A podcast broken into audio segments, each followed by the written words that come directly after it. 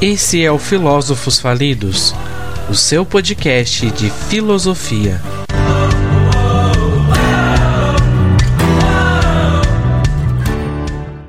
Olá, amigos da sabedoria, sejam muito bem-vindos ao nosso podcast Filósofos Falidos.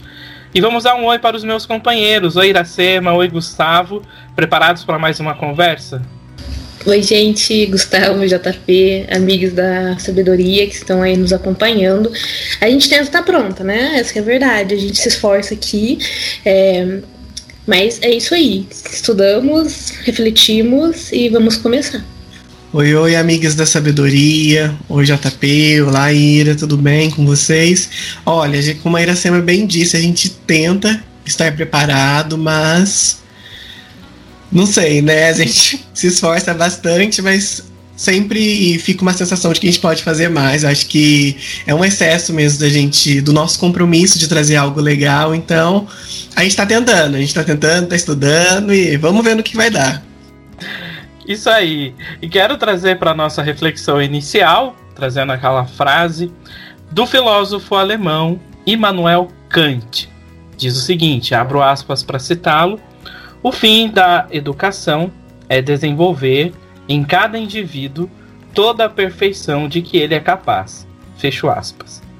Acredito que isso seja um recado e um entendimento para nós, a de que a educação nos faz alcançar melhores níveis e, por que não, níveis melhores de humanidade nos indivíduos. Afinal, o ideal de vida não seria uma vida perfeita até onde se é possível? É um desafio para nós e Kant já nos aludia em tempos atrás. Essa é a nossa reflexão. Gustavo Iracema, querem comentar? Eu concordo com, com Kant. Acho que eu tô, vindo numa semana de concordando muito com, com os filósofos que estão sendo apresentados aqui, mas eu acho, acho interessante essa valorização que a gente encontra na, no, nos escritos de Kant da razão, desse educar, dessa construção, né, iluminado por essa razão, né, que a razão, enquanto realmente norteadora, como guia, capaz de, de construir o ser humano e orientar suas ações né, o que ele chama de autonomia, né, esse esclarecimento, eu acho que eu concordo que a, que a educação seja mesmo esse caminho muito fértil para esse processo de transformação. Então, eu concordo com Kant. Eu não sei quem eu sou para concordar ou não com Kant, né? Poxa, que peso forte aí. Mas sou ninguém. Mas sim, a, a, Kant quando coloca essa importância da educação, essa ideia de desenvolver a própria autonomia mesmo enquanto função principal, acredito que ela que é isso mesmo e que ela vem ao encontro agora dessa necessidade que a própria educação tem hoje. É, atualmente a gente está escutando muito a palavra protagonista, né? Tá na mídia, tá no, na BNCC, tá em tudo, né? Então a realidade é essa, é o que Kant tem, já falava lá atrás, né? Essa necessidade da gente se perceber como agentes, como a gente pensar por si mesmo, né? Passar a tomar as nossas decisões e deixar aí a tutela da sociedade. Então concordo sim com Kant. Sei lá que eu posso concordar né, com alguém, mas eu concordo. Gente, eu também não sou ninguém pra, pra discordar ou concordar com Kant, mas eu faço de pirraça mesmo, entendeu? então eu faço de pirraça. É isso aí, vale a reflexão, né? E neste episódio de número 23, iremos refletir alguns pontos e temas em torno do ser humano. Somos um ser de total potencialidade, criamos e transformamos nossa realidade, assim como também destruímos e desconstruímos as próprias coisas criadas, inclusive uns aos outros. É uma ambiguidade que queremos refletir e pensar. Lembramos que você pode participar sempre conosco através do nosso Instagram, do nosso e-mail, vocês, caros amigos da sabedoria. As informações vocês encontram na descrição do nosso episódio. Por isso, fique com a gente e venha refletir. O episódio de hoje parte então dos temas ligados ao indivíduo. Falaremos do ser humano enquanto realidade de mundo, buscando compreender as questões ligadas à nossa existência. Observamos que nas últimas semanas o tema sobre violências estava em alta na grande mídia, sobretudo na violência contra a mulher, o qual o nosso episódio de número 22 foi ao encontro. Isso então nos faz refletir sobre alguns pontos que estão ligados ao ser humano, tais como: por que um ser tão inteligente, tão potente em sua criação, seja tão potente para sua autodestruição? Será que somos verdadeiramente bons? Ou será que somos verdadeiramente maus? Será que não dominamos mais nossos instintos e deixamos dominar em nós a nossa animalidade? Essas são algumas das reflexões que eu me fazia nessa semana. Então, o nosso episódio vai nos ajudar a tentar desvendar os mistérios que existem nesse ser humano. Para fazer a minha fala, utilizarei das ideias de Batista Mundim, contidas em seu livro O Homem, Quem é Ele? Elementos de Antropologia Filosófica, e falarei especificamente do capítulo 4 de seu livro, onde ele vai trazer a ideia de vontade, da liberdade e do amor. Ele inicia o capítulo tocando nesses pontos, dizendo: homem de vontade, homem de caráter, homem decidido, homem livre. São expressões comuns em nossa linguagem para falar de um tipo ideal de ser humano. O filósofo, então, ele vai dizer que esses aspectos são qualidades que se acham somente em poucos seres humanos, aqueles mais excepcionais, mas que pertencem ao ser humano enquanto tal. O fato é que o ser humano não está imobilizado. Utilizando uma menção metafísica, o ser humano está em potência, ou seja, em constante transformação e superação de si e de sua realidade. Isso se dá porque o ser humano vive no estado de inquietude permanente. E Mondin vai dizer, vou abrir aspas para citá-lo, que o homem é cheio de, dinamismo e os seus movimentos, as suas atitudes e atividades não são determinadas por fatores, por agentes externos, como acontece com uma pedra que se move ou com um automóvel. A ação do homem nasce das suas decisões. Fecho aspas. Esse ponto é muito importante para compreendermos todo esse sentimento que nós, seres humanos, carregamos dentro de nós enquanto tais. Ele, o ser humano, estuda porque quer estudar, ama porque quer amar, escreve porque quer escrever. Esse querer, essa capacidade de autodeterminação, vai caracterizar o ser humano tão profundamente e especificamente quanto o conhecer, o falar e o trabalhar. Eu, né, João Paulo, acredito que essa vontade ela vai determinar muito de nossas ações. E aqui falo de uma linha schopenhaueriana. Eu diria até um pouco além, porque Schopenhauer ele vai parar no sofrimento. Apesar de eu acreditar que a vontade sempre pode direcionar ao sofrimento, eu compreendo esse sofrer como aquilo que coloca a par da minha realidade, né, fazendo uma autocitação. E digo para além dessa ideia de Schopenhauer, porque parto da ideia de que a vontade é cega, sim, como ele bem disse. Ela crava as unhas na própria carne. Contudo, ela pode ser, utilizando um termo psicológico, canalizada e direcionada para outros fins, e não somente em sofrer. Não basta eu ter um pensamento bom se meu agir for o contrário do que penso. Então preciso canalizar essa minha vontade para que, junto com o meu pensamento bom, minhas atitudes sejam também boas. Senão, poderemos cair naquele velho ditado que já conhecemos: de boas intenções, o inferno está cheio. Portanto, é, precisamos direcionar, e direcionar aqui eu coloco, é, é colocar-se no controle da vontade, porque ela é cega, e direcionar para as possibilidades que temos, e essas potencialidades que também temos, para a gente poder alcançar uma redenção, alegria e esperança. Então passo a reflexão para o nosso amigo Gustavo. Então, pessoal, é... como o João bem disse, né, a gente veio de uma semana muito complicada, né? Uma semana em que a gente teve aí um, um acúmulo de, de notícias sobre violência e eu né, recordei quando estava pesquisando para o tema do, desse podcast, né? Eu recordei o meu trabalho que eu fiz na minha graduação sobre, sobre o sentido da vida.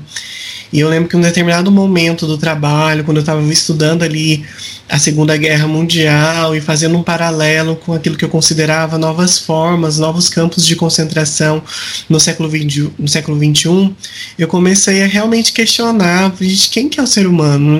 Num determinado momento da minha pesquisa, eu não sabia mais quem que era o homem, não sabia dizer quem que era o homem, se ele, os mesmos questionamentos que o João fez, ele é bom, ele é mal, ele é nenhum dos dois, da onde que esse mal, né? É, o mal é a, é a ausência do, do bem, o que, o que é isso? Eu fiquei muito perdido. Eu acho que os nossos amigos que, que nos acompanham também devem pensar isso quando vê aí, né, algumas coisas que descaracterizam o ser humano, que né, ou qualificam com aquilo que tem de pior e a gente começa realmente a, a pensar, né?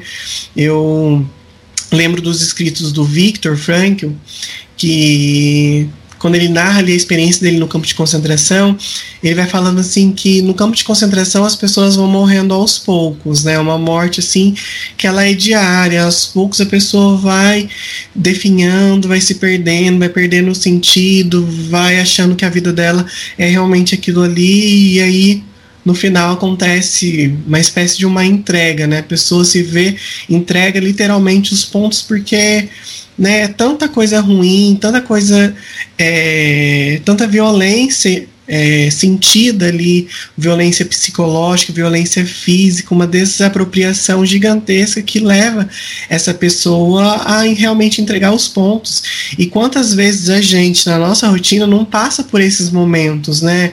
Acho que agora com, com essa pandemia, talvez acho que no começo da pandemia muito mais, acho que agora a população deu uma ligada no né? Eu ia falar um palavrão agora, mas consegui conter. É, abre mão aí de tudo e, sabe, vamos viver. E eu acho que as pessoas, talvez agora nem tanto, mas acho que no começo da pandemia, eu é, tô rindo porque eles estão rindo do palavrão que eu ia soltar, gente. Mas consegui controlar, porque é uma coisa que eu não consigo. Quando eu já falei e já era. Mas assim, no começo da pandemia as pessoas sentiram muito isso, né? Quando viu aquele número de morte aumentando, começaram a realmente questionar, gente, a vida tem algum sentido? E aí você vê pessoas, né, destratando da pandemia ou desconsiderando, falando que tem tudo isso. Você começa realmente a pensar.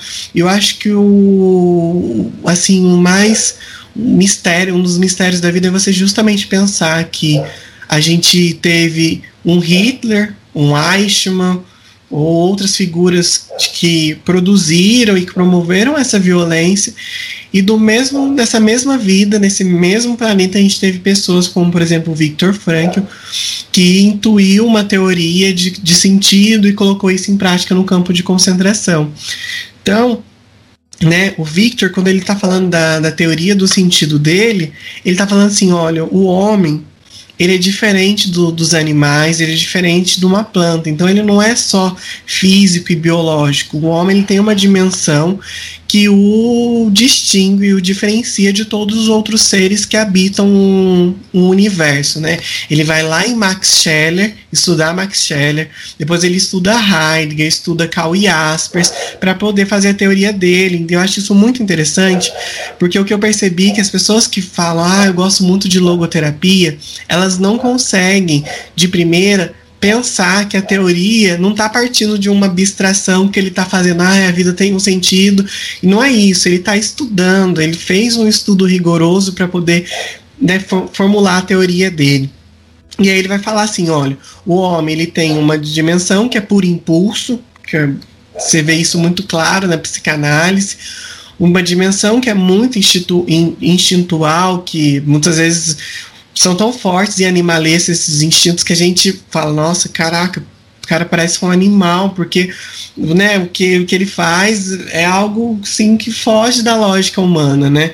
A gente tem a questão da nossa memória, da nossa inteligência, e a gente tem isso que é o detalhe da, da pessoa, né? que faz a gente ser ser humano para o Victor Frankl é uma dimensão que ele chama de espiritual. E aí esse espiritual não é o espiritual de cunho religioso, essa linguagem mais religiosa que a gente faz. O espírito aqui, na teoria dele, se aproxima do que a gente chama, numa linguagem mais psicológica, de psique. Então é esse espírito aí, mais ligado à ânima, que depois a gente vai evoluindo para uma psique, né? Ele fala que isso é que faz da gente pessoa, o que caracteriza cada ser humano, que a gente fala, nossa, isso é uma pessoa, é a sua espiritualidade, essa dimensão espiritual. E é dessa dimensão que nasce os atos volitivos, como a capacidade de ser bondoso, a capacidade de amar, de perdoar, nasce desses atos espirituais. Como o animal não tem essa dimensão espiritual, para o Victor ele é incapaz de perdoar, ele é incapaz de amar, ele é incapaz de ser bondoso, porque não, isso não é característica do animal. Ah, mas meu animal é super carinhoso comigo. Tá, talvez ele enxerga você como um grande poste de ração, mentira. Mas se não é essa essa questão de, desse ato volitivo, esse ato espiritual que faz a gente ser humano, né? E é dessa dimensão espiritual que nascem as nossas decisões, é dessa, desse núcleo espiritual que faz com que a gente faça escolhas, que a gente possa escolher, que a gente pode se desprender desse mundo físico. Então, é, para o Victor, que estava no campo de concentração, ele vivia uma situação de extrema violência, ele era violentado todos os dias, como todos os seus companheiros do campo de concentração, mas dentro dele tinha essa dimensão espiritual que fazia com que ele pudesse fazer escolhas que fossem alternativas. Então ele tem uma frase assim que é muito bonita e muito mal compreendida que ele fala assim: quando a circunstância é boa, a gente deve aproveitar. Quando a circunstância é ruim, a gente tem que mudar essa circunstância. E quando a gente não pode mudar a circunstância, a gente tem que mudar a nossa postura diante dela. Então, todos os dias no campo de concentração, ele encontrava uma maneira de viver diferente daquela que todo mundo estava vivendo, de forma que ele conseguisse contornar essa situação ruim. Deu meu tempo que eu coloquei, que eu acho que no último episódio eu extrapolei. Mas eu tô terminando. Então, é essa dimensão espiritual que faz com que as pessoas consigam ir para além de todo determinismo. Então, assim, eu nasci numa, numa família difícil. Isso tudo são situações limites e que são extremamente difíceis da gente enfrentar e de mudar. Mas ainda assim, essa pessoa não está determinada a viver reproduzindo para sempre essa situação. Ela tem a possibilidade de mudar. E aqui eu falo com muito cuidado, porque não significa que, tipo, ah, como se fosse meritocracia, sabe? Ah, quem quer consegue, se você, se você corre atrás, não é isso. E a gente está falando de esforço, de suor, a gente está falando, assim, de enfrentamento. Você, é fácil para a gente falar de um lugar de privilégio de mudanças, mas quando você pensa, por exemplo, uma pessoa que nasce numa região periférica, que nasce ali cercado da violência, que nasce ali sabendo que todas as possibilidades serão negadas por conta do seu lugar de origem, por conta da sua cor de pele.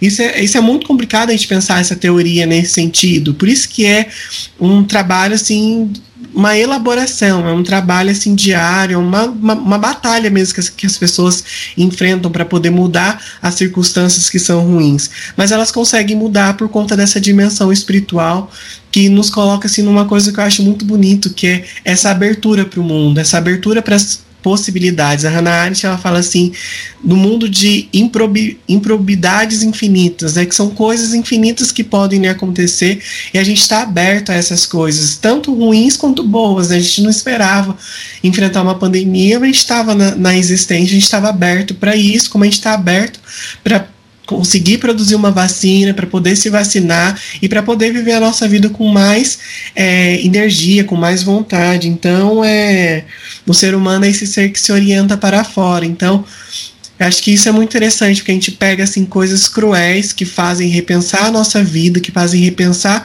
a humanidade, mas a gente também consegue encontrar teorias que é quase que um manancial pra gente. Então, muitas vezes a gente se encontra perdido, diluído na gente mesmo, absorto, né? A gente não sabe para onde ir, a gente encontra nessa teoria a possibilidade de atribuir um sentido para a nossa vida, atribuir um sentido para as coisas que a gente faz.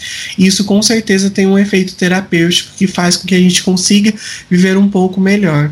Então, acho que isso é algo que a gente precisa pensar no sentido da vida em tempos de crise é mais do que essencial, né? Principalmente quando a gente pensa na nossa vida, né? Naquilo que a gente, nas escolhas que a gente está fazendo. Então, acho que isso é super válido. Essa é a minha contribuição para o podcast de hoje.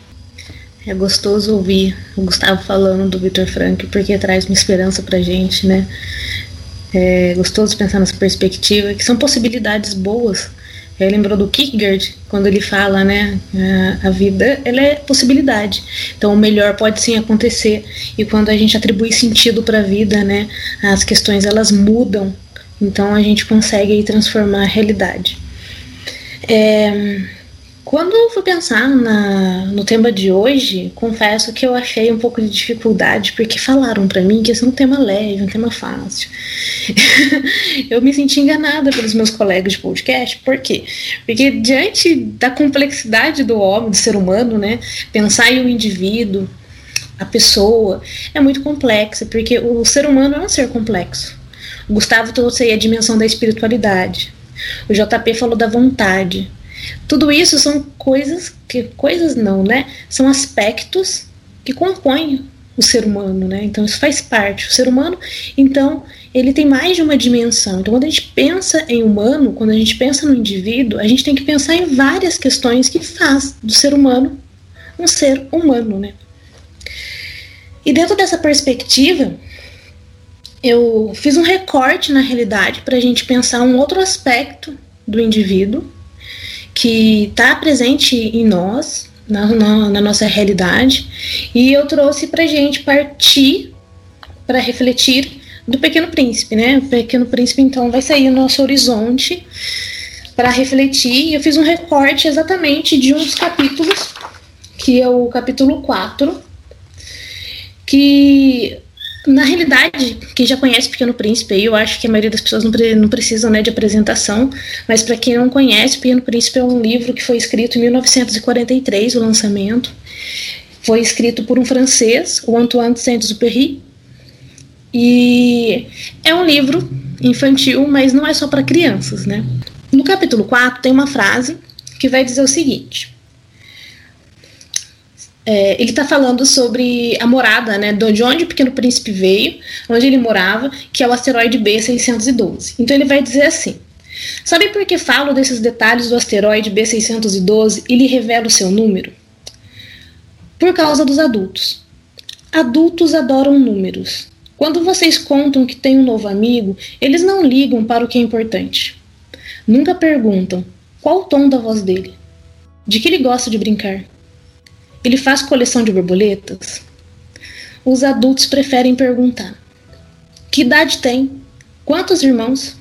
Quanto pesa? Quanto ganha o pai dele? Só assim os adultos se convencem de que conhecem seu novo amigo.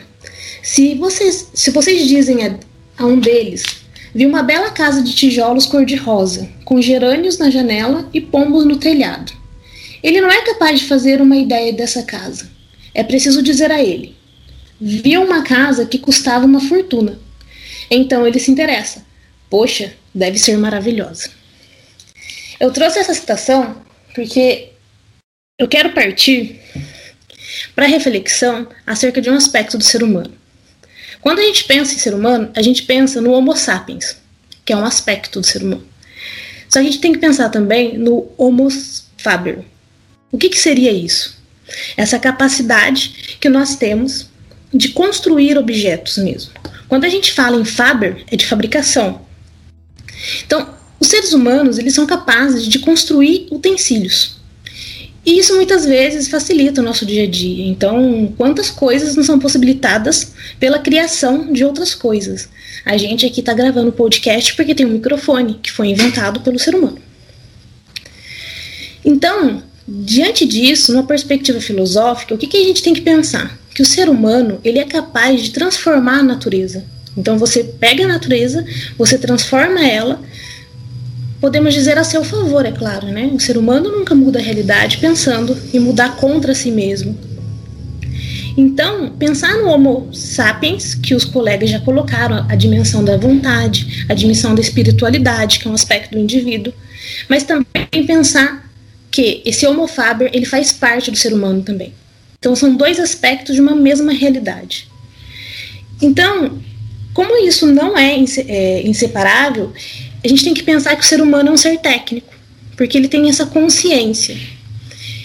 E por ele ter essa consciência, ele é capaz de agir sobre o mundo. O Gustavo colocou isso pra gente agora há pouco, né? Quando a gente é, percebe que é capaz de transformar essa realidade. Dentro desse aspecto, pensar essa técnica, né? Então, a técnica, enquanto essa capacidade da gente dominar a natureza, transformar ela para o nosso favor. Existe uma dimensão da filosofia que traz para a gente pensar que no meio do caminho houve um problema houve uma. É, o termo que eles vão utilizar é racionalização, né? O racionalismo. Quando você exalta muito a razão e você traz a técnica até um certo ponto, onde tudo é medido, onde as ciências são separadas, você tem uma inversão.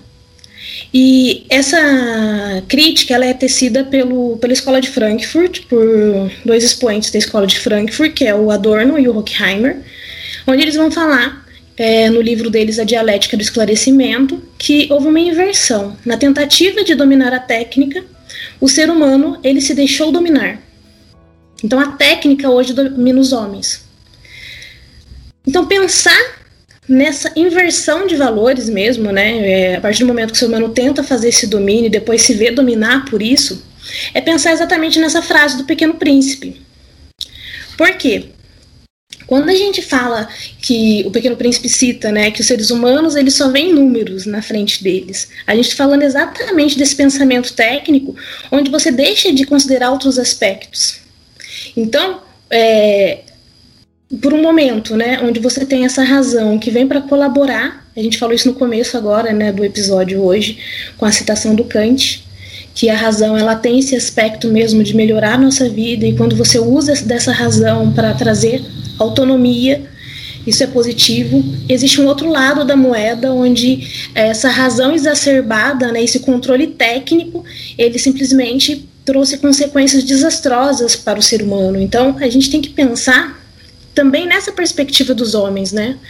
Porque se a técnica nos domina, a gente precisa então fazer uma, um, resgate, né, vamos dizer assim. Eu gosto de pensar muito na, na perspectiva do Gustavo, quando ele fala né, desse trajeto é, por si mesmo. O Gustavo gosta muito dessa questão da construção das narrativas, né, o quanto que a gente deve se descobrir. E a pergunta que ele falou, né, que no início do TCC dele, quem somos nós, né? Quem é esse ser humano? Então, acho que o podcast hoje tem muito dessa intenção, né, de discutir acerca disso, pensar quem somos nós.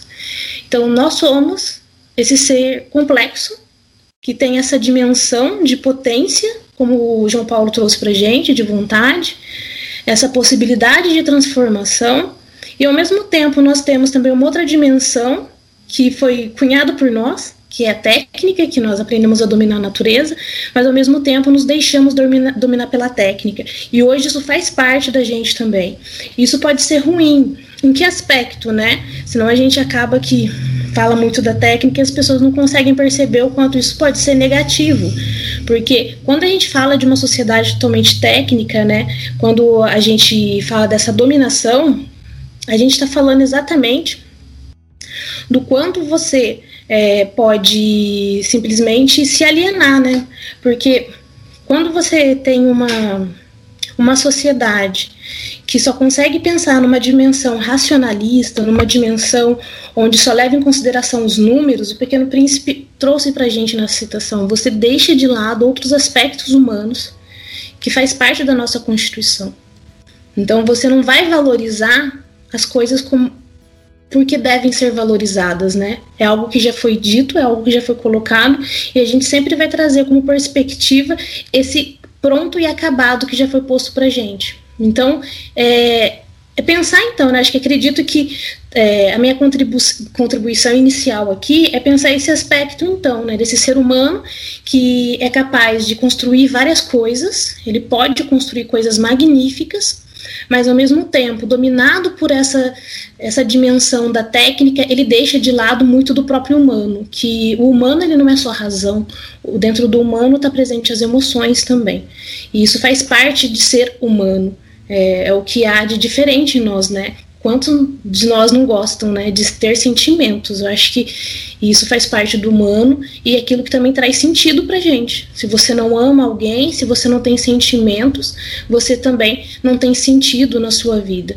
Então, acredito que é mais ou menos nesse sentido aí para iniciar a nossa discussão, pensar esse aspecto então da técnica presente na nossa vida, claro, de forma muito sucinta, tá, gente? Porque é, a questão da técnica é mais profunda, que a gente poderia citar o Heidegger também, que vai fazer uma crítica técnica, além do Adorno Horkheimer e outros filósofos. Mas só para essa discussão inicial mesmo, para a gente refletir, eu trouxe esse pedacinho do Pequeno Príncipe, que é um livro muito interessante que eu falo, deixo até de indicação para as pessoas, porque o Pequeno Pequeno Príncipe é um livro onde vai fazer exatamente esse trajeto. Quando o aviador está no deserto e ele se depara com a vida dele e entra em contato com o Pequeno Príncipe, ele vai passar por várias fases do, do, do que pode ser o ser humano, né? É o homem vaidoso, é a pessoa que quer ter poder. Então, é, você vai passar, cada capítulo vai trazer um aspecto do ser humano e é um retorno, né? É uma busca por si mesmo o livro. Então, é bem interessante.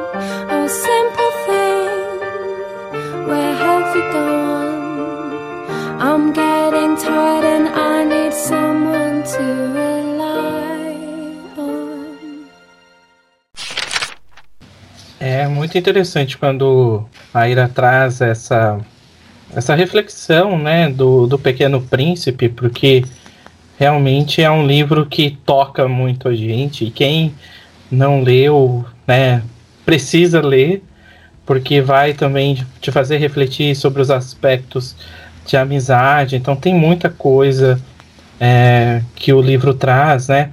Como o essencial é invisível aos olhos, é, tu te tornas eternamente responsável por aquilo que cativas. Então são é, muitas questões, o que a Ira trouxe também do, dos números. Então isso é, é, muito interessante, né? E hoje o nosso podcast, o episódio, tem é, essa. Hoje a gente trabalhou bastante essa questão reflexiva, porque a gente está num ponto, né, como o Gustavo falou, né, dentro dessa pandemia, e, e que ela ainda, né, por mais que as pessoas já vivam hoje como se não existisse vírus, mas essa pandemia ela engole a gente, então faz despertar, se já não fez, né, para alguns, né, despertar esses sentimentos que são bem primitivos em nós. E isso é um desafio. Por isso que dessa questão do, de nós entendermos sobre a vontade, é, de canalizar aquilo que a gente sente e enxergar essas possibilidades que a gente tem né, dentro é, da nossa própria realidade. Então não é à toa que Clarice Lispector vai falar né, de que cada pessoa é um mundo. É por isso que a, a Ira falou de que a, a, gente achava que fosse ser um tema fácil, mas nos faz refletir bastante, instiga, porque tem muitas possibilidades, né? Então o ser humano, ao mesmo tempo, então ele traz esses sinais de vida, ele também traz os sinais de morte. E são coisas que me fazia refletir bastante. Então, uma das coisas que eu queria trazer, e eu, em outro episódio eu já falei, eu gosto muito de Harry Potter, né? Muito mesmo. Eu já assisti milhares de vezes o, os filmes, é, os livros. É, eu li apenas o primeiro, né? Tô lendo devagar uh, o, os demais. Então, uma coisa que a gente tem que ir aos poucos, até mesmo por conta das outras leituras que a gente tem que dar conta e das outras coisas que a sociedade do desempenho faz a gente é, nos vai, vai engolindo a gente, né? Então a gente tem que desempenhar as coisas. Então a gente acaba deixando essas leituras mais, mais tranquilas, entre aspas, né, para depois. Mas Harry Potter ele me traz bastante essa reflexão que o Gustavo trouxe, né? Num mundo em que a gente tem um Hitler, mas a gente tem um Mahatma Gandhi, né? Então são dois polos totalmente diferentes. E, e Harry Potter Acho interessante justamente o primeiro filme, o primeiro livro, quando ele está lá, né, em Hogwarts e vai para a seleção das casas e o chapéu, né, ele ele fala pro Harry que ele tem uma grande possibilidade de ir para Sonserina, que é a casa aí tida como mar, por conta das características que Harry trazia de sombras, de impulsão, né, pela e até desprezo por regras. Então são coisas que é, ele não controlaria, né, digamos assim, é, dentro dele. Então os aspectos sombrios e que ele tinha a possibilidade de ir para Sonserina. Uh, e Harry ele escolhe então aí a, a Grifinória e então para dizer assim, né, de que esses sinais que estão em nós, né, que a gente precisa dominar, vai muito, acredito eu, que seja é, essas escolhas que vão realmente aí direcionar aquilo que a gente deseja, né? Então, por mais que as realidades, né, como o Gustavo falou, por mais que as realidades elas sejam difíceis, né? Porque o nosso lugar de fala talvez não seja é, tão desafiador ou né, a gente não veja de perto esses sinais de morte que é sentido na pele, mas nós temos aí referências de pessoas que passaram por essas situações e dizem muito melhor do que do que eu, né, podem dizer e mostram essa realidade de que tudo é a partir do tudo vai direcionar a partir do, daquilo que você escolhe. Né? Então, acredito muito que é, existe essa possibilidade. Né? Então, a gente hoje trouxe esse olhar de esperança né? no, de, no ser humano e tentar compreender esse, essa multidão de sentimentos que existem dentro da gente, né? que a, nos afogam. Então, aí a gente precisa entender os momentos que a gente está com raiva, né? Eu mesmo sou uma pessoa muito explosiva.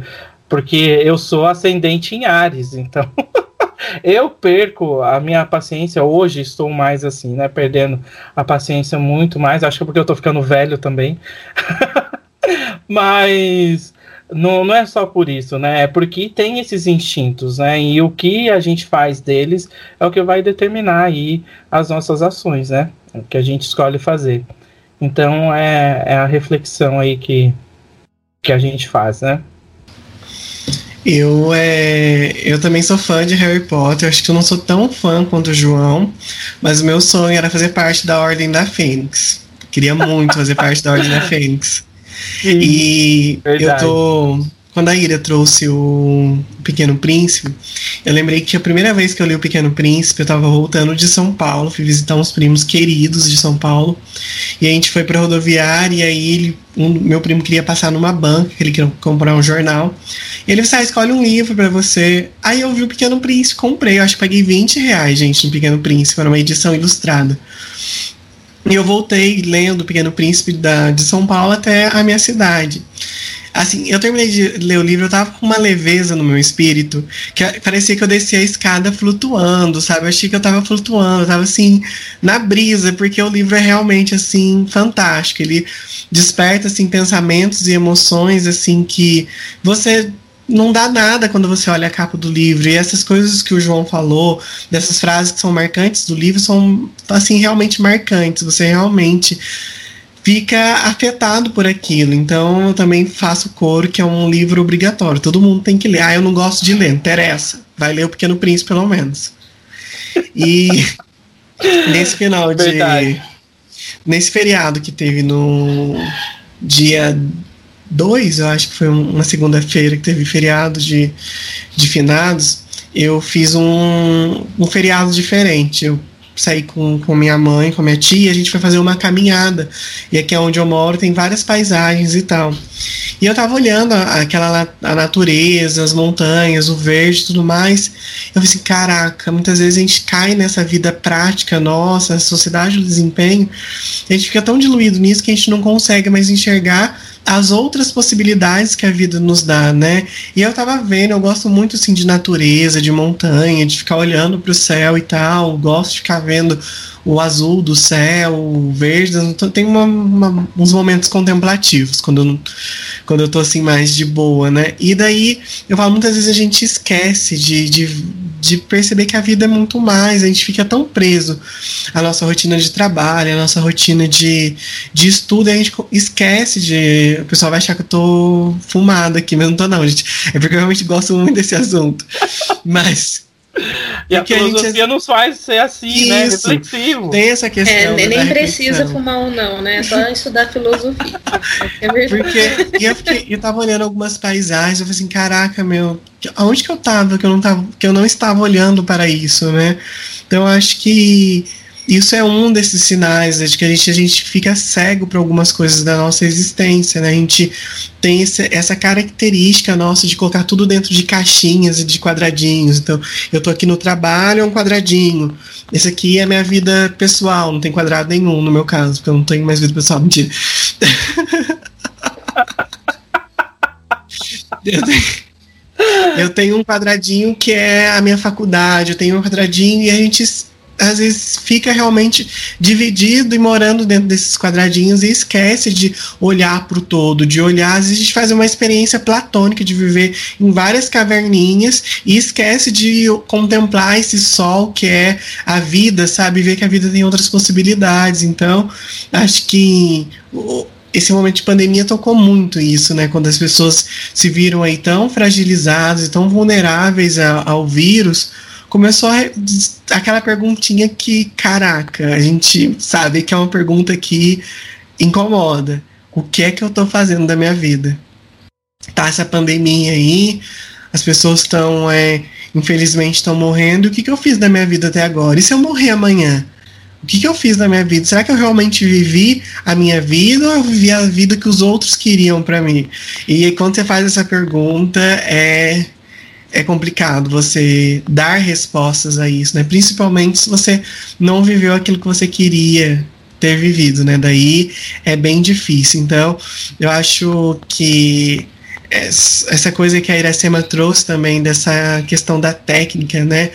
Certa vez eu vi um, um artigo que falava um pouco dessa linguagem que a gente está adentrando. Né? Hoje é tudo muito robotizado, computadorizado, essa linguagem de algoritmo, essa linguagem mais matemática, né? E daí eu li um artigo que alertava que o quanto isso era prejudicial para esse humanismo, né?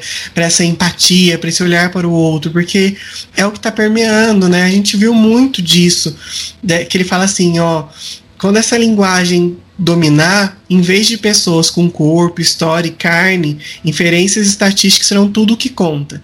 As estatísticas e outros dados importantes serão derivados principalmente da computação.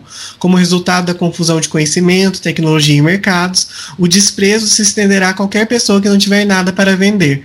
Então, assim, essa questão mercadológica, essa linguagem mais matemática de algoritmos, ela faz a gente esquecer que na nossa frente tem uma pessoa, tem um ser humano, que ele não é uma estatística, ele não é um número. E a gente viu muito disso com a questão mesmo da pandemia, né? O quanto a, a pandemia estava longe, era só número, e quando começou a morrer pessoas que eram próximas, ou não próximas de família, mas um conhecido, uma pessoa que você sabia quem que era, o quanto muda a nossa, o nosso olhar, né? Então acho que a gente às vezes precisa. É, eu acho que eu já falei isso em outro podcast, se encantar novamente com a vida. Eu acho que O Pequeno Príncipe é um livro assim que você sim volta a se encantar com a vida, que você seu olho volta a brilhar para essas para as coisas boas da vida, né? Acho que a gente precisa é, fazer esse momento de retorno. Se a gente pega o Victor Frankl, o Heidegger, esses filósofos e escritores que tiveram e vivenciaram esse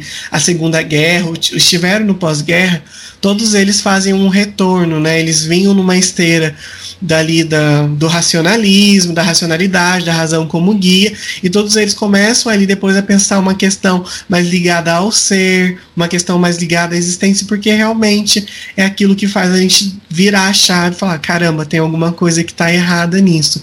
Então, faço mais uma vez coro para as pessoas procurarem o Pequeno Príncipe, porque é, é, tudo isso que a gente está conversando hoje são suscitados pela leitura do Pequeno Príncipe, né? A gente está endossando com, com uma visão mais filosófica, mas são questionamentos pertinentes da nossa existência. É, eu só queria dizer uma coisa de um privilégio que o Gustavo tem. Do quarto dele você vê uma paisagem incrível. Verdade. Isso mesmo, isso é verdade. E assim, é uma paisagem que você para e você fica olhando por horas. Então, para dizer realmente, né, como que essa realidade ela vai engolindo a gente, que não dá nem tempo de parar e contemplar essa, essa natureza aí. Então, é muito interessante essa reflexão sua, Gu. É, então, né, é, eu queria fazer uma relação do que o JP falou do Harry Potter. Eu não li Harry Potter, gente. Eu não assisti muito. Eu gosto do Harry Potter, assisti o primeiro e o segundo filme. Mas eu, eu, não conheço tanto, né? Talvez eu precise conhecer um pouco mais. Quem sabe aí, né, conhecer um pouco mais daqui em diante. É, mas eu queria relacionar a ideia que o JP trouxe, né, sobre essa questão do bem e do mal, né, que ele falou lá sobre a escolha das escolas, que pensar também, fazer uma relação com a história do Pequeno Príncipe. Né? No Pequeno Príncipe, você tem a história de um príncipezinho que vivia no asteroide e que o aviador ele conhece ele quando o motor do aviador dá um pane e ele cai no deserto. O Pequeno Príncipe ele narra logo no começo a existência dos baobás, que são árvores que nascem no asteroide dele. Ele tem que cuidar muito bem dessas árvores, ele tem que podá-las, porque se ele não podar assim que ele vê o primeiro brotinho, o baobá cresce demais, o asteroide dele é um asteroide pequeno e trinca o asteroide, o asteroide dele, né? Então ele tem que cuidar para que esse baobá não cresça. É interessante pensar nessa relação, né, do que é bom, do que é ruim, porque algumas análises desse da, da, da, história do Pequeno Príncipe chega a relacionar o baobá à semente do mal. Então, é, a, será que essa semente do baobá não é a semente do mal que está dentro do homem? Se você não poda, se você não cuida, isso pode crescer e acabar estragando toda uma, uma realidade mesmo que poderia ser muito mais bela, né, muito melhor. Então essa pequena analogia, né, que eu faço com relação ao que o, JP falou, é interessante pensar porque é o que está presente em nós mesmos, né? Pensar que nós temos luz e sombra dentro de nós, né, JP? E quanto que se a gente não trabalhar, né, qual lado a gente vai querer se guiar, né, para qual vai ser a nossa direção? A gente falou também de escolhas, o que, que a gente vai querer escolher. Uma coisa que eu gosto muito na filosofia, eu estava refletindo acerca disso hoje, é pensar nos conceitos. Uma vez eu li num livro que a filosofia ela, ela é criadora de conceitos. É para isso que uma das coisas que a filosofia faz, a gente cria conceitos. Mas pensar quando a gente para para analisar esses conceitos, o quanto que isso torna a nossa vida mais interessante, mas eu acredito que a palavra nem é essa. É a nossa vida, ela busca uma maior autenticidade. Por que que estou dizendo isso? Porque dentro da, do aspecto humano, além do que a gente já falou, uma questão que faz parte de nós é a linguagem. O ser humano é um ser de linguagem. O ser humano também ele não é sozinho no mundo. A gente está no mundo com outras pessoas. Então nós somos seres que vivem com outros. E a gente só se encontra em contato com o outro, que é uma das questões também que o Pequeno Príncipe vai trazer, porque o aviador ele só se descobre, ele só reflete a criança que um dia ele já foi e ele só se redescobre em contato com o Pequeno Príncipe. Aí isso me faz lembrar muito do Lima Vaz, que é um filósofo brasileiro, que vai falar sobre a intersubjetividade, né? É, então, eu tenho a minha subjetividade, você tem a sua subjetividade, tudo aquilo que você é, que você pensa, você também é pensamento, e a gente tem que se relacionar.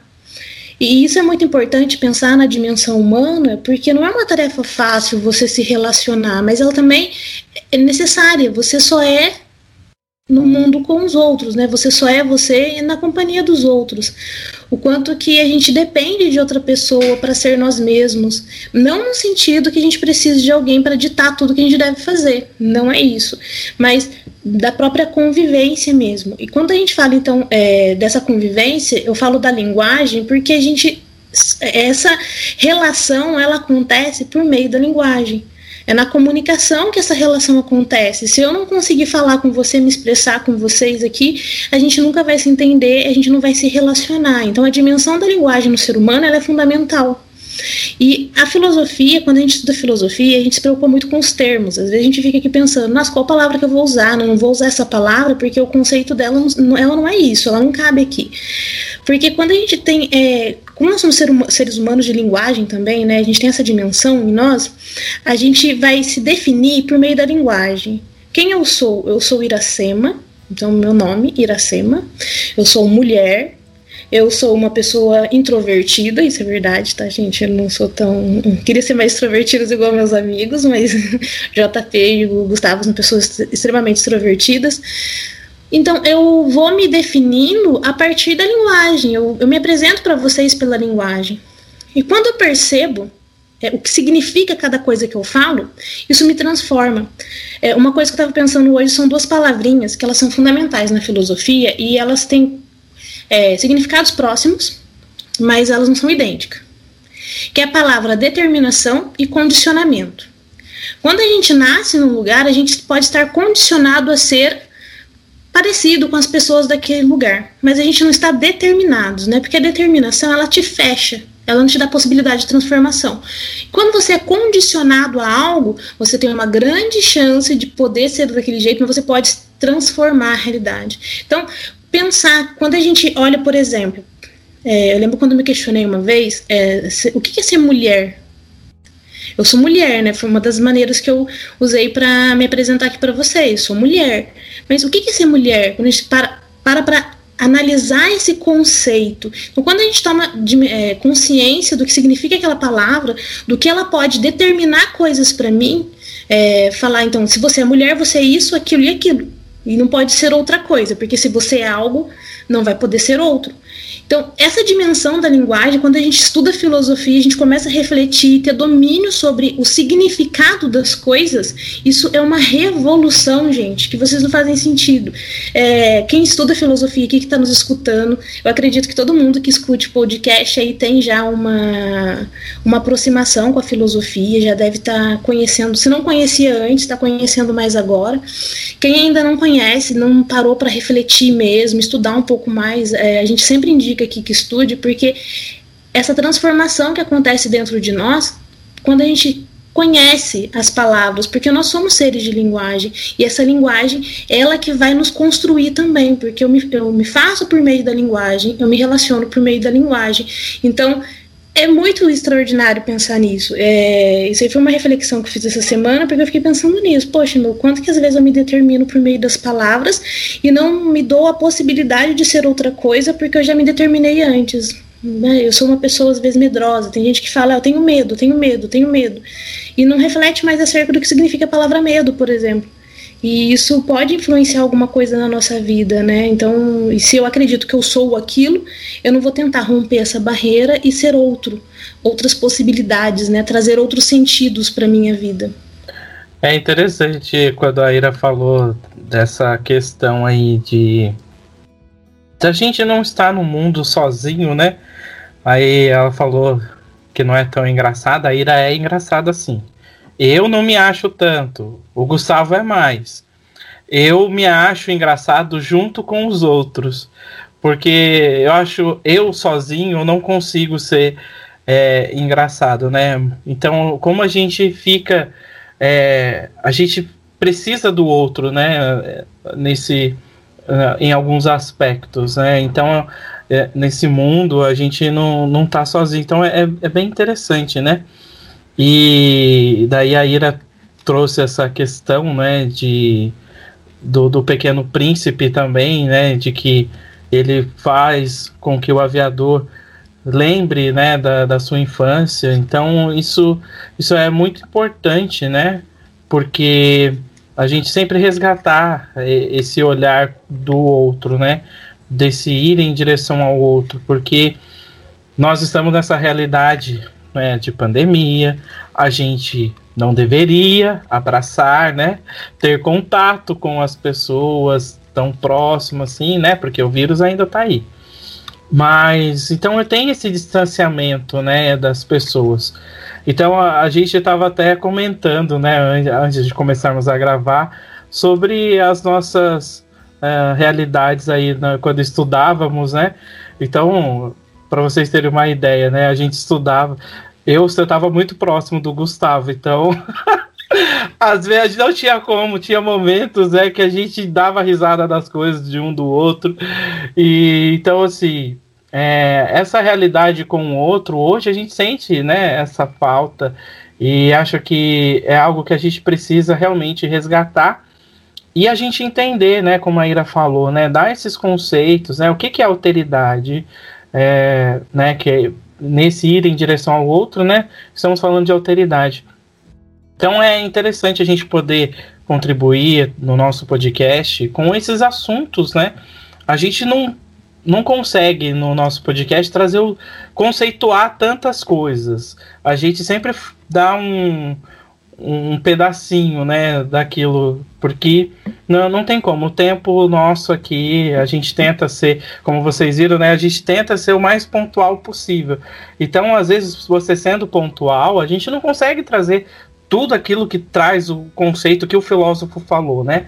Então isso é uma dificuldade até mesmo para a gente na, na sala de aula, né? Como você conceituar um pensamento, todo um pensamento de um filósofo dentro de 45 minutos. 45 minutos, lembrando que a aula, né, você tem o tempo de ir em direção para a sala, o tempo de eu fazer chamada, então você, a hora que eu começo a falar do filósofo, eu tenho aí praticamente 15, menos de 15 minutos para falar.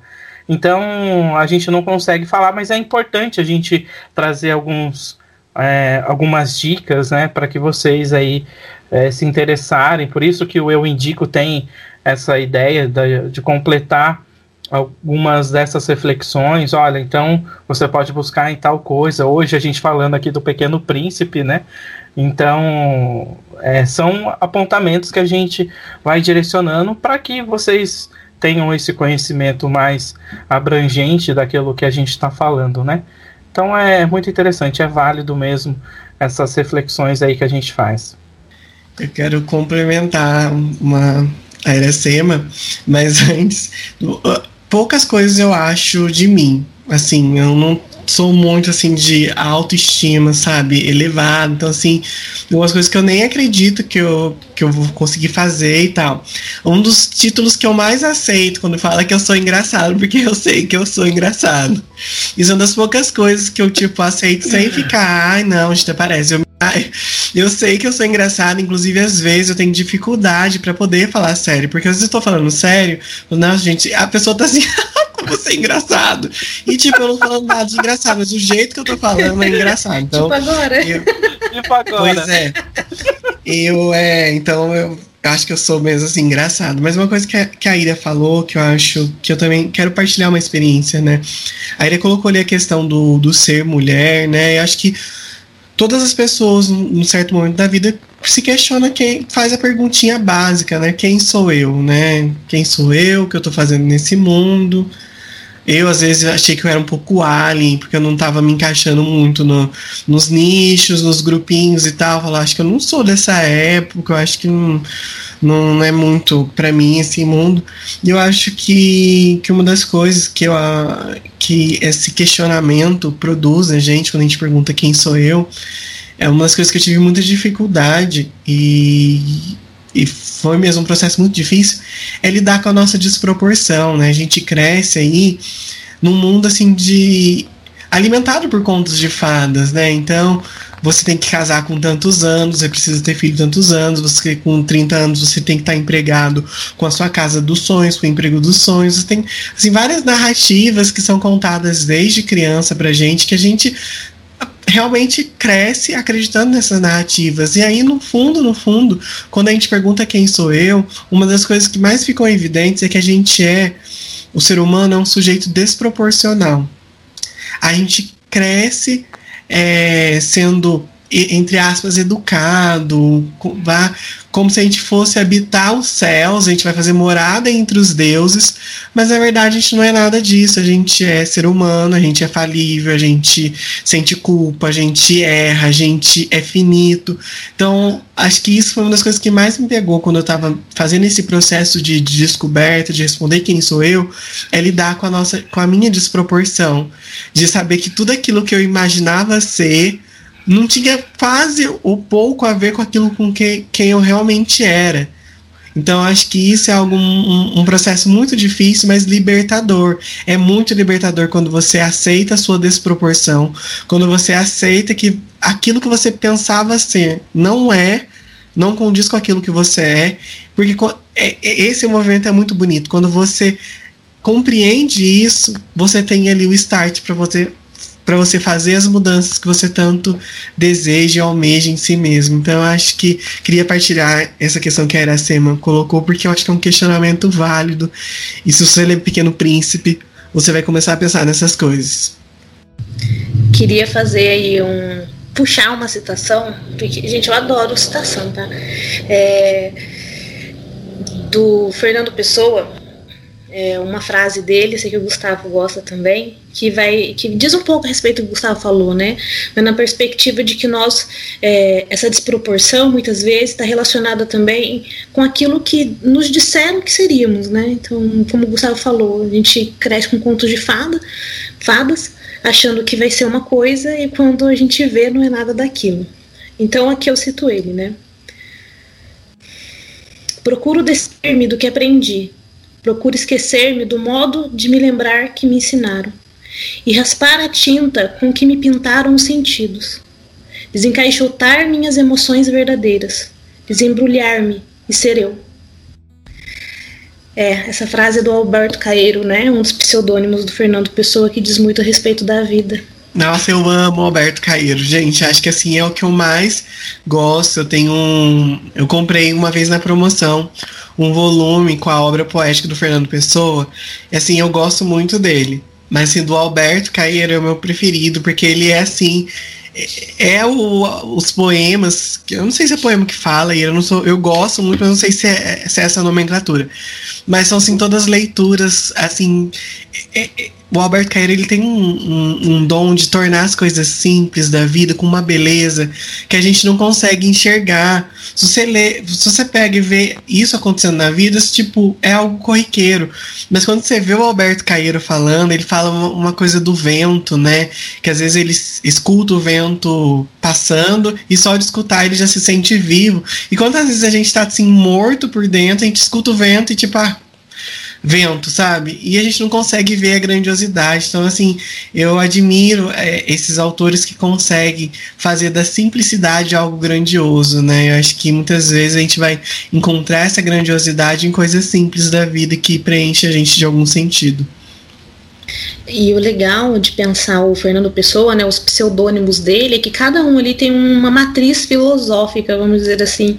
Então, para quem está aí nessa, nessa aventura em tentar descobrir a si mesmo, de tentar compreender o mundo, colocar questionamentos e gosta de uma linguagem mais poética, porque a poesia, gente, ela é diferente da filosofia, ela vai trazer uma outra perspectiva. Não que é, ele vai fazer filosofia em si, né? Não, mas você pode tirar uma filosofia do pensamento dele, uma filosofia até de vida. Então, ele vai ter três pseudônimos, gente, que é o Ricardo Reis, o Alberto Caeiro, né, que o Gustavo tanto gosta, e o Álvaro Campos. Então, cada um deles tem uma matriz filosófica. Então, os poemas, eles vão dizer uma perspectiva de mundo, um sentido de vida, vamos dizer assim. Então, enquanto o, o Alberto Caeiro vai trazer essa simplicidade, é, essa contemplação acerca das coisas simples do mundo, você vai ter no outro pseudônimo é, essa exaltação do futuro, das máquinas, porque na realidade tem a ver com a gente, né? Uma pessoa quando gosta, Gustavo mesmo falou, gosta da natureza, eu gosto disso, então ele enxerga o mundo de uma maneira. Pessoas que moram na cidade grande, por exemplo, é, não sei, o, o, o, JP ele mora numa cidade grande, tá, gente? É, perto da gente aqui, mora no interior É, então a perspectiva de vida dele é diferente, ele vê o mundo de uma maneira diferente. Muita coisa, às vezes, que é, é, é, mais bela aos olhos dele, não é bela aos olhos do Gustavo, por exemplo. Então, essas matrizes de pensamento é interessante, né? Ver no Fernando Pessoa, que ajuda muito a gente pensar em filosofia também. Foi um adendo aí agora. O episódio tem a ver com o episódio, mas foi um adendo. Eu gosto da literatura por uma coisa muito específica dela, né? Eu posso viver mil vidas sendo eu. eu isso é fantástico. E isso que a Iracema disse, gente, tem uma chama-se refiguração da vida. Quando a gente adentra no mundo do texto, das leituras, a gente tem a possibilidade de ressignificar a nossa vida a partir daquilo que a gente está lendo. Tá vendo, gente? A filosofia está em tudo. Não tem para onde correr. A filosofia está em tudo. Verdade. E só falar uma coisa de que vocês sigam também lá a Iracema no Instagram pro dia do livro ela fez um vídeo incrível falando né, desse amor que ela tem pelos livros, né? Isso é, é muito nítido na, na Iracema. É uma pessoa inteligentíssima, né? Os meus colegas aqui também são inteligentíssimos. E a Ira fez um, um vídeo, então vale a pena vocês olharem lá no Instagram dela, que é bem interessante. Isso, JP, obrigada, né? A gente tenta, né, se antenar se atualizar e aprender a fazer vídeo também. É, é, mas é, é, real, acho que quando a gente gosta de algo e a gente se coloca nessa possibilidade de criação, que o ser humano, quando a gente falou da técnica, né, o ser humano enquanto é, criador, o homo faber, que nós somos homo faber também, a gente tem essa capacidade de criação. E então essa dimensão nossa, dessa imaginação criativa mesmo, que a gente vai poder transformar a realidade, ela é faz parte do ser humano. Ela é intrínseca, ela é constituinte, faz parte de nós, né? Estou sendo redundante porque eu acredito muito nisso. A criatividade é um aspecto humano também. Então, a gente está falando aqui, nós quem somos, né? É, o que, que é o indivíduo? Então, é um ser criativo também, é um ser de criação, como a gente já falou, a gente transforma a realidade. E é por isso que eu gosto tanto, às vezes, de fazer um vídeo, de postar alguma coisa, porque é nesse momento, né, nessa vida corrida nossa, que não dá tempo, às vezes, da gente criar alguma coisa, é nesses pequenos momentos que eu posso chamar de hobby, vamos dizer assim, que a gente coloca em prática esse aspecto humano, que é o aspecto da criatividade, que não está só aí também para pensar de forma técnica, né? A gente, ah, vou criar alguma coisa só se ela tiver uma utilidade. As pessoas é, na filosofia tem um termo chamado utilitarismo, né? Então, só aquilo que é útil que a gente fabrica, a gente faz. Não, a, a questão do belo, né? A gente acho que não chegou a falar nada de estética aqui ainda, mas pensar nessa dimensão do humano que é da criatividade que a gente pode fazer e que não precisa especificamente ter uma utilidade, né? Como as pessoas gostam de ter. Então é, uma, é por isso que eu gosto muito de criar. Eu acho que é um momento ali onde ajuda a gente a desenvolver um aspecto nosso mesmo. Acho que cada um aqui tem aí alguma coisa que gosta de fazer e eu incentivo muitas pessoas a não esquecerem da, dessa dimensão humana que é da criatividade. Então, mas pensar também que essa criatividade ela não é só reprodução, né? É uma coisa que é muito comum hoje na sociedade é a reprodução. Eu vejo muito nas redes sociais essa ideia, os virais, né? Ou todo mundo quer um pezinho aí na, nas redes sociais, quer ser influencer, porque deve ser muito legal mesmo, gente, fazer vídeos engraçados e ganhar dinheiro com isso. Então não critico quem quer ser isso, não. Na verdade, acho bem interessante, uma profissão aí legal. Mas é nessa tentativa, né, de querer alcançar aí um certo status, né, uma certa fama dentro das redes sociais, as pessoas se tornaram reprodutoras e numa falsa sensação de criatividade, né? Você acredita que está criando algo, mas na realidade está reproduzindo. Aí a gente tem vários bonequinhos idênticos, né? Todo mundo fazendo a mesma coisa, é, é até cansativo na realidade. Então é, é, importante, assim, eu acredito que a rede social hoje é um espaço para criação, não só rede social, não, vários aplicativos, tá aí, né? A versão da técnica que favorece a gente de certa maneira, da gente poder criar coisas, né? Desenvolver esse aspecto da criatividade. E para além disso, os livros, né? Eu acho que o livro também ajuda muito isso, como eu já falei falei, por isso minha paixão enorme pelos livros. Queria ler mais, gente, mas não dá tempo. Eu sigo umas pessoas aí nas redes sociais que leem de verdade. Eu fico, caramba, meu, queria poder ter mais tempo para ler, para ler com calma, não para ler rápido também, né? Porque às vezes a gente passa tão rapidinho em certos livros. Não, que ler com cuidado, poder imaginar cena a cena, construir na cabeça Isso é muito legal. Eu acho que todo mundo, quem não lê em casa e que está escutando a gente, tentar ler mais, é gostoso. É, é, um prazer enorme na leitura que, infelizmente, tem gente que rouba da gente. A faculdade rouba isso da gente. Não sei se meus colegas compartilham isso, mas eu tenho essa sensação, sabe, desse sequestro do meu prazer na leitura durante o período da, da minha graduação porque as leituras são meio que obrigatórias, então você faz da leitura um fardo e não, nem sempre é assim na realidade. Então a gente tem que resgatar, ressignificar isso, né? Esse é o momento do Eu Indico no nosso podcast. O momento em que nós indicamos algo para você aprofundar os seus conhecimentos a partir da temática que estamos refletindo. Se liga nessa dica. Bom, eu indico de hoje, é, nós que falamos sobre o indivíduo, né, trouxemos a reflexão em torno do indivíduo. Hoje eu quero indicar para gente um, um conto de Schopenhauer, O Dilema do Porco Espinho. E para interpretação e compreensão desse texto, que nós encontramos aí facilmente na internet, vou indicar também o canal do YouTube do professor Leandro Carnal, que se chama Prazer Carnal. No vídeo, o Carnal ele vai explicar a mensagem contida nesse conto, que eu acredito ser importante, que o tema gira em torno da solidão. Né? Nós que falamos aí desse aspecto de alteridade, então a solidão é um ponto que toca o ser humano. E o link para o canal do, do professor Leandro Carnal vou deixar aí na descrição do nosso episódio. E essa questão né, do, da solidão ela é um desafio para a nossa existência, porque o não saber lidar com ela pode nos fazer mergulhar em relacionamentos tóxicos, abusivos aí também. Então, o indico de hoje é o conto do Dilema do Porco Espinho, de Schopenhauer, e o canal Prazer Carnal. Muito bem, o nosso episódio está chegando ao fim. Quero agradecer ao Gustavo, a Iracema pela partilha, pela companhia e pela reflexão de hoje. Agradeço muito a vocês que acompanharam, ficaram com a gente até aqui.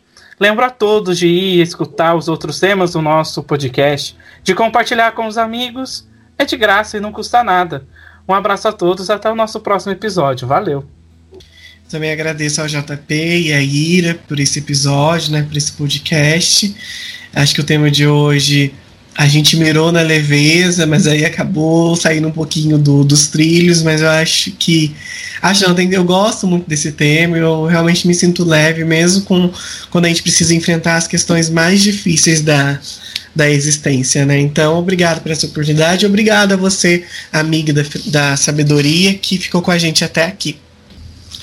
Queria agradecer ao JP, ao Gustavo, por essa tentativa de leveza de hoje. Acho que foi muito boa mesmo.